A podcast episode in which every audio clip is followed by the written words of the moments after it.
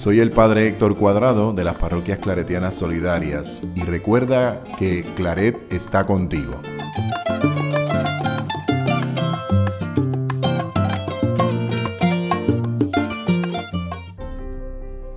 De los escritos espirituales de San Antonio María Claret. Bienaventurado el que ama con fervor a Dios y procura que Dios sea cada vez más conocido, amado, servido alabado y glorificado ahora y siempre. Me puede faltar todo en la vida. Me puede faltar hasta la vida. Pero nunca quiero que me falte el deseo de amarte hasta el final. San Antonio María Claret se preguntaba, ¿por qué el hombre debe amar, servir y alabar a Dios? En primer lugar, no solo porque es infinitamente bueno y amable, sino también porque le ha colmado de beneficios. Por ello, debe darle infinitas gracias. Los cristianos sabemos que el amor de Dios es la suma benevolencia del Señor hacia las criaturas.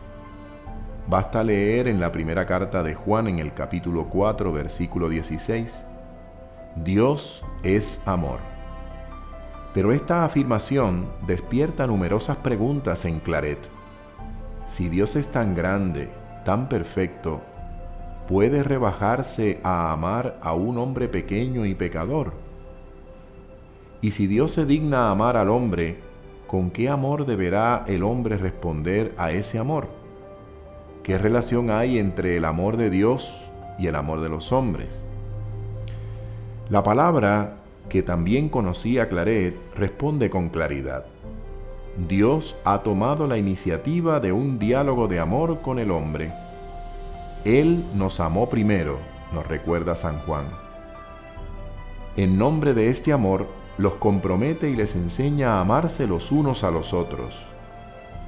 Abraham, Moisés, Oseas, Jeremías, Ezequiel experimentaron el amor de Dios de forma privilegiada y ejemplar. Dios ama a su pueblo como un amigo, como un padre, como un esposo, con un amor apasionado y celoso, aunque a veces es correspondido con infidelidad. Con la venida de Jesús, Dios se da a conocer en su Hijo. Y en Jesús encuentra Claret la gran prueba del amor de Dios, al que no hay más remedio que corresponder dando la vida como Jesús la dio. Pero sin olvidar que el amor es cumplir la voluntad de Dios. Se obedece amando y se ama obedeciendo, como decía Claret. Nuestra libertad consiste en aceptar con alegría el programa que Jesús nos ha trazado. El modelo de nuestra libertad es la dependencia que Jesús tenía de su Padre, porque Dios es al mismo tiempo roca y casa.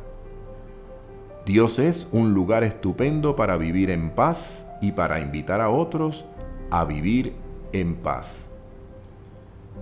Por eso nos podemos preguntar, ¿Experimentas tú también ese amor incondicional de Dios que te invita a amarlo, a servirlo y alabarlo también en los hermanos?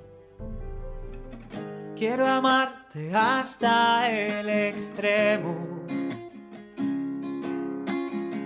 sin reservas darme por entero como los que se han enamorado, yo te canto mi amado hasta el final.